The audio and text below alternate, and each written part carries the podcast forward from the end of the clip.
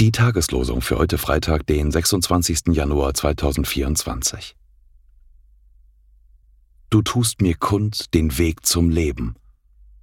Psalm 16, Vers 11. Jesus sprach zu seinen Jüngern, Wer sein Leben erhalten will, der wird's verlieren. Wer aber sein Leben verliert um meinetwillen, der wird's finden.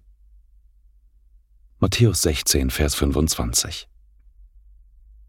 Die Losungen werden herausgegeben von der Evangelischen Brüderunität Herrnhuter Brüdergemeine.